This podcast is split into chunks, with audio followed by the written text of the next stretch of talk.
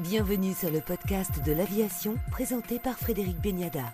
Avec nous pour le podcast de l'aviation, Pascal de Isaguirre, président de la FNAM, la Fédération nationale de l'aviation et de ses métiers, président de Corsair. Bonjour Pascal de Isaguirre.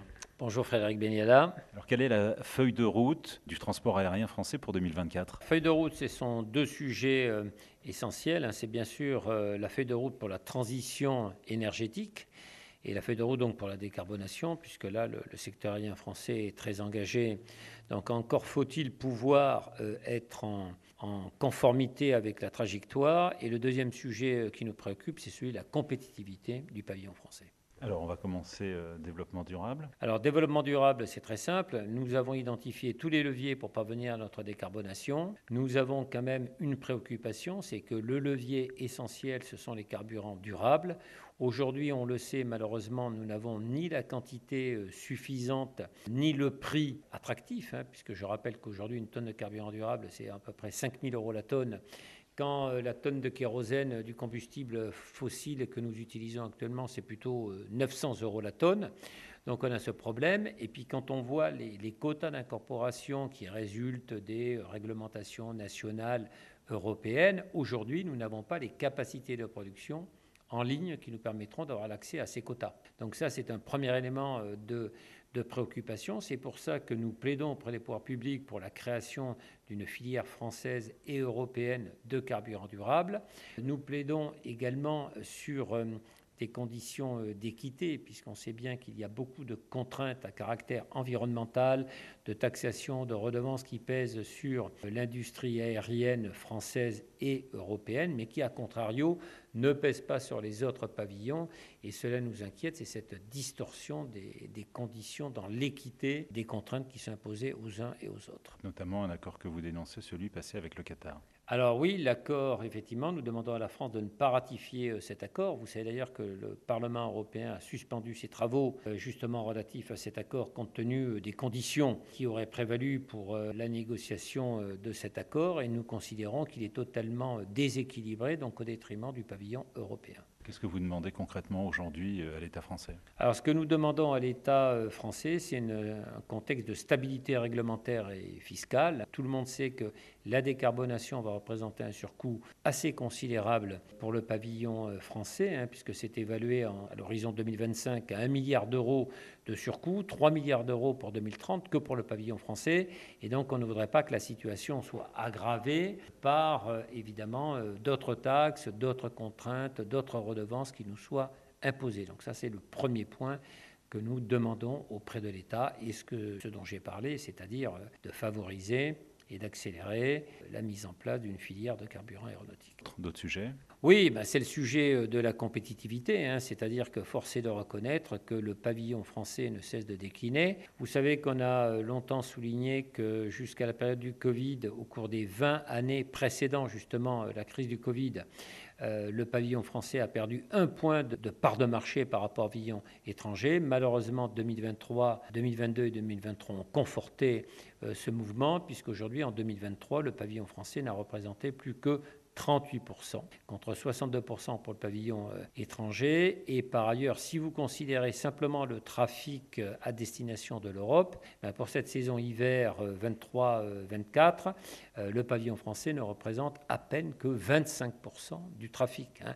Donc on voit bien que cinq années après les assises du transport aérien qui n'ont conduit à rien, on a ce déclin inexorable et donc on demande au pouvoir public d'enrayer en quelque sorte ce déclin. On peut inverser cette tendance? Oui, on peut inverser cette tendance parce qu'on ne peut pas dire que les opérateurs euh, aériens ne fassent pas un maximum d'efforts de leur côté.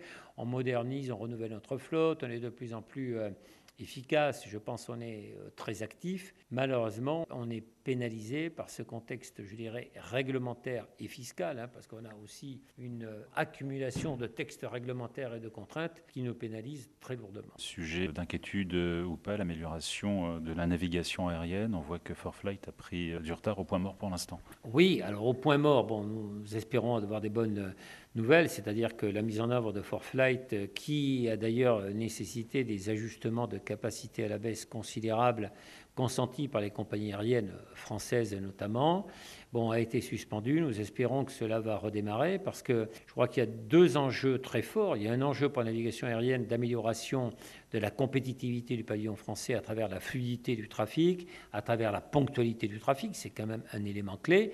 Et puis deuxièmement, le système de navigation aérienne doit bien entendu contribuer à cette euh, transition euh, énergétique, à cette décarbonation à travers l'optimisation des trajectoires, euh, des approches continues, la réduction de consommation du carburant.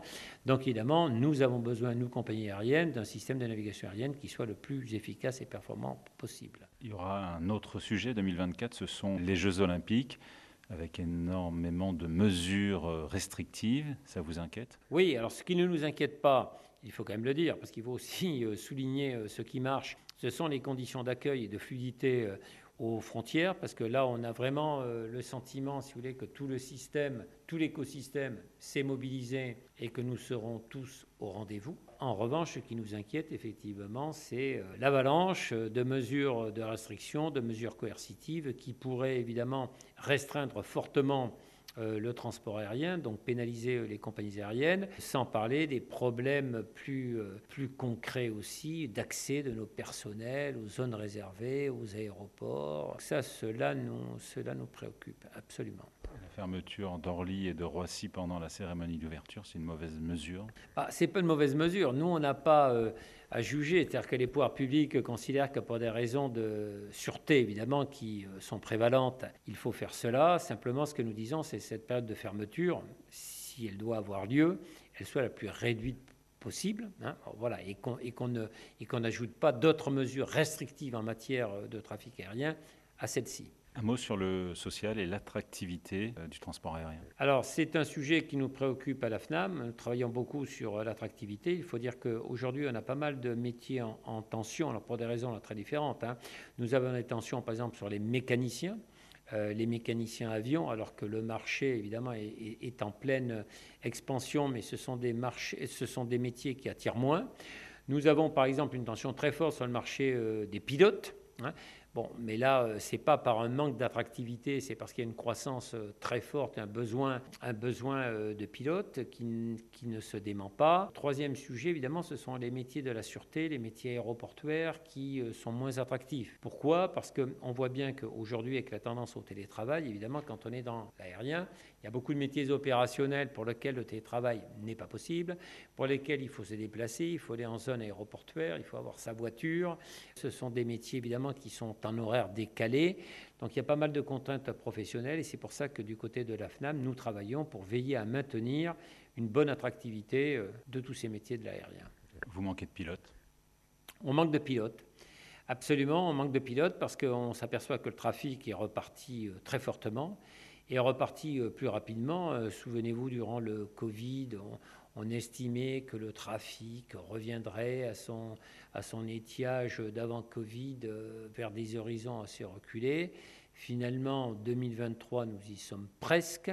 Et en 2024, on considère que le trafic au global, même au niveau international, c'est-à-dire à perspective IATA, sera même supérieur à celui de 2019. Hein. Donc effectivement, les compagnies ont commencé à, ont recommencé à faire des commandes d'avions, etc. Bon, il y a des pilotes euh, qui sont partis pour des raisons démographiques, euh, de pyramide des âges, etc.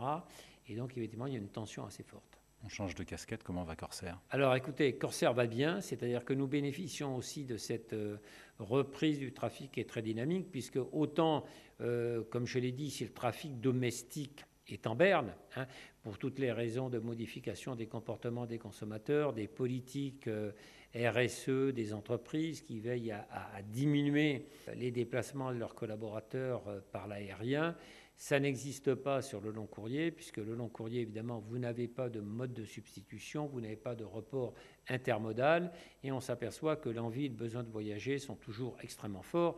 D'ailleurs, on s'est également aperçu que le budget voyage est remonté hein, dans les priorités de consommation des ménages français, parce qu'il y a une dimension euh, plaisir.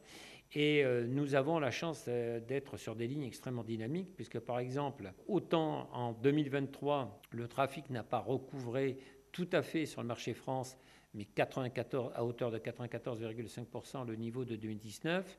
Sur les trafics outre-mer, il a déjà dépassé son niveau de 2019. Donc, trafic très dynamique. Puis, vous le savez, nous sommes sur des lignes africaines qui aussi, l'Afrique est une des zones les plus dynamiques. Merci Pascal de Isaguirre, président de la FNAM et président de Corsair. Merci Frédéric Beniala.